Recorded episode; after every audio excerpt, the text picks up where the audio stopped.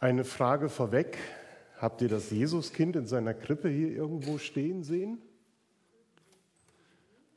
Könnte vielleicht noch jemand auf die Suche gehen, ob es noch hinten ist, aber ist mir nur eben mal eingefallen. Die andere Frage, die ich euch gerne stellen möchte, ist, habt ihr eigentlich schon mal darüber nachgedacht, wo Gott wohnt? Wo wohnt Gott? Die häufigste Antwort, die gegeben wird, wird wahrscheinlich im Himmel sein. Aber wo genau in diesem riesigen Himmel, das entzieht sich unserer Erkenntnis oder der Vorstellungskraft. Vielleicht wohnt er auch in der Kirche, in den vielen Kirchengebäuden auf dieser Welt, in den Gemeinden, die nach seinem Namen benannt sind, im Herzen von Menschen. Das wäre auch noch eine gute Antwort. Viele von euch kennen ja das alte Kindergebet. Ich bin so rein, mein Herz ist, nein, ich bin so fein, mein Herz ist rein, soll niemand drin wohnen. Amen. Ah nein, Jesus, genau, da habe ich ihn wieder vergessen. Als Jesus allein natürlich, im Herzen. Wo Gott wohnt, kann also sehr unterschiedlich beantwortet werden. Vielleicht hat sich Gott deshalb Gedanken darüber gemacht, wie er uns Menschen das noch einmal sehr deutlich machen kann, wo er wohnt und hat einen Umzug in Erwägung gezogen. Denn Lukas erzählt in seiner Weihnachtsgeschichte eigentlich davon, dass Gott einen Zweitwohnsitz bezieht, weil er uns Menschen eine eindeutige Adresse hinterlassen möchte, wenn wir nach ihm suchen. Er kommt in Jesus Christus zur Welt, um auf ihr zu wohnen, vom Himmel auf die Erde. Würde er heute 2019 kommen wollen, würden wir angesichts vom Wohnungsmangels und der Mieten, die so hoch geschossen sind in Bannungsgebieten, Gott eher davon abraten oder zumindest empfehlen, eher ein ländliches Dorf wie Pömsen, Uffeln oder Hillegossen auszuwählen, um da dann zu wohnen und nicht Hamburg, Berlin oder München. Das wäre ja dann zeitgleich auch eine sehr schöne Aktualisierung der Weihnachtsgeschichte, die Annette Selke eben vorgelesen hat. Schließlich wurde der Messias ja nicht im königlichen Palast in der Hauptstadt Jerusalem, sondern in einem dörflichen Stall zu Bethlehem geboren. Und auch damals war der Hauptgrund Herbergsmangel, Wohnungsnot. Eine Schülerin hat in der Schule dieses mit in einem Aufsatz behandeln müssen und hat das damit begründet, dass sie einfach geschrieben hat, in den Weihnachtsferien war einfach alles schon ausgebucht und deswegen haben sie keinen Platz mehr gefunden. Wo wohnt Gott? Diese Frage bewegte Menschen schon lange vor Jesu Geburt. Im Judentum hat man sich immer wieder darüber Gedanken gemacht, wo wohnt Gott? So hat die Geschichte von der Geburt Jesu von Gottes Kommen in diese Welt eine jahrhundertelange Vorgeschichte. Sie beginnt zum Beispiel damit, dass Gott sich sein Volk erwählt und zu ihm kommt und sagt, dieses Volk Israel ist mein Volk und bei ihm möchte ich wohnen. Die Vorstellung der Wohnung Gottes unter den Menschen ist zum Beispiel mit heiligen Orten verbunden an denen Menschen eine besondere Gottesbegegnung hatten und deshalb ganz oft auch einen Altar zur Ehre Gottes an diesem Ort errichtet haben. Gott wohnte in seinem Volk zur Zeit, da die Israeliten als Nomaden unterwegs waren, in einem Zelt, in der sogenannten Stiftshütte. Später, als sie das verheißene Land besiedelten, Israel zu einer Monarchie wurde und König Salomon einen prächtigen Tempel in Jerusalem, der Zionsstadt, errichtete, da wohnte Gott dort im Allerheiligsten. Denn ein ordentlicher Gott soll natürlich auch ein ordentliches Dach über den Kopf haben. Und so wohnte der Gott Israels im Tempel. Wohnte. Denn 587 Jahre vor der Geburt Jesu wurde die Wohnung Gottes, der Tempel, zerstört und viele Einwohner Jerusalems nach Babylon verschleppt. Es war eine staatliche, gesellschaftliche und vor allen Dingen auch eine religiöse, glaubensmäßige Katastrophe. Aus dem Glauben an Jahwe dem Schöpfer der Welt, der sich sein Volk Israel zu seinem Volk erwählt hat und gesagt, mit ihm möchte ich leben, bei ihm möchte ich wohnen, dieses Volk möchte ich schützen. Aus diesem Glauben und aus diesen Erfahrungen konnten sie keine Hoffnung mehr gewinnen. Die Menschen im babylonischen Exil, die zweifelten angesichts der Verhältnisse massiv an der Macht ihres Gottes. Und da sitzen sie im fernen Land und fragen sich, wo wohnt jetzt unser Gott? Wo wohnt er? Die Zerstörung des Tempels, der Wohnung Gottes, bedeutete nicht einfach nur, dass Gott jetzt obdachlos ist und sich eine neue Bleibe suchen musste. Es bedeutet nicht, dass Gott jetzt auf Wohnungssuche irgendwo ist, sondern vielmehr dachte man, dass Gott überhaupt nicht mehr da sei. Dass er sein Volk für immer vergessen hat, verlassen hat, außer Landes gezogen ist, vielleicht sogar aus der Welt gezogen ist. Ja, vielleicht auch, dass die Götter der stärkeren Kriegsmacht diesen Gott Israels besiegt und vertrieben haben. Wo wohnt Gott? Wird er uns seine neue Adresse mitteilen? Werden wir je wieder von ihm hören? Und dann geschieht dieses Unerwartete. Das Volk Gottes darf auf einmal heimkehren. Es gibt einen Erlass des neuen babylonischen Königs und er sagt, ihr dürft nach Hause gehen. Und sie gehen nach Hause und sie fangen an, die Stadt und die Wohnung Gottes wieder aufzubauen. Es tut sich was in diesem zerstörten und von Gott verlassenen Stadtteil und sie bauen alles wieder auf. Obwohl auf der Erde immer noch die Folgen des Zornes Gottes über die ungehorsamen Kinder Gottes, die Generation der Väter für alle sichtbar sind, hat Jahwe im Himmel für sich einen Entschluss gefasst und gesagt, ich kehre um, ich komme zurück zu meinem Volk.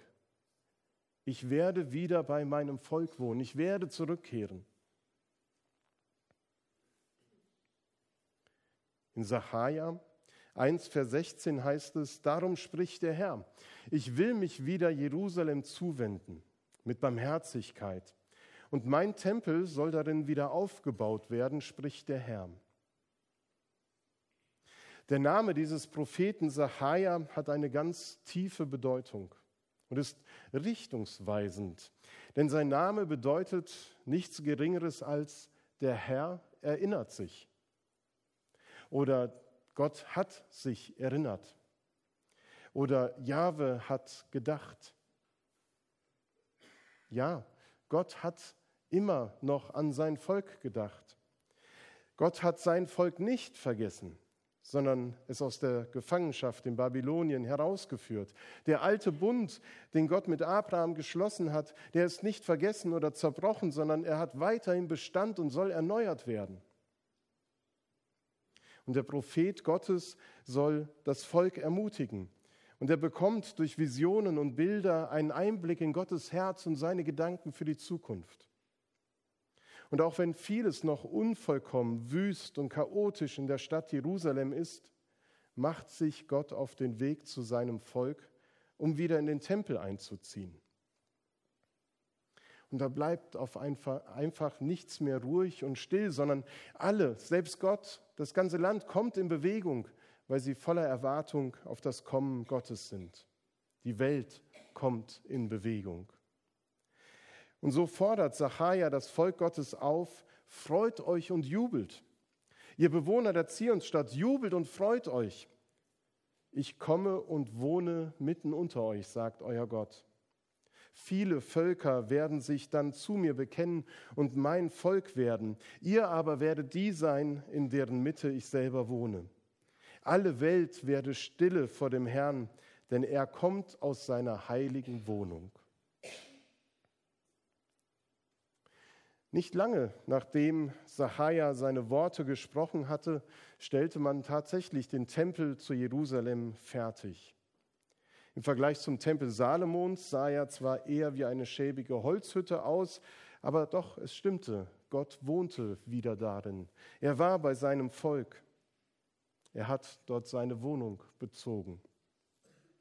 Und Israel hatte allen Grund zur Freude, wieder in der Nähe Gottes sein zu dürfen. In der Verheißung, die wir eben gehört haben, wird aber von vielen Völkern gesprochen und alle Welt soll stille werden. Und so wird 160 Jahre später in einem Stall von Bethlehem ein Kind geboren, über dessen Geburt Lukas so ausführlich berichtet. Ja, freue dich, werde fröhlich, du Tochter Zion, denn siehe, ich komme zu dir, ich will bei dir wohnen, spricht der Herr. Diese Verheißung bekommt in der Nacht zu Bethlehem noch einmal eine ganz neue Bedeutung und wird in einer ganz besonderen Weise erfüllt. Gott macht sein Versprechen wahr, dass er kommt. Aber dass er auf diese Art und Weise an diesem Ort und nicht anders zu seinem Volk kommt, zu uns Menschen kommt, damit hatte keiner gerechnet. Davon spricht nicht nur die Weihnachtsgeschichte des Lukas, sondern alle Evangelien, die vom Leben Jesu berichten. Sie sind im tiefsten Wesen Erzählungen darüber, dass Gott zu den Menschen kommt und bei ihnen wohnen möchte. Gottes Abstieg vom Himmel in diese Welt hinein ist von Anfang an mit einer leidvollen Suche nach einer Wohnung verbunden. Und wie viele Wohnungssuchende es heute erleben, wurde Gott auch an vielen Stellen einfach kalt abgewiesen. Nicht nur in der Nacht zu Bethlehem, sondern viel später auch noch viel öfter. Johannes schreibt, Gott kam in sein Eigentum und die Seinen nahmen ihn nicht auf. Und heute ist es so anders? Nein, Gott möchte zu uns kommen. Und wir sind gefragt, wie ernst wir es meinen.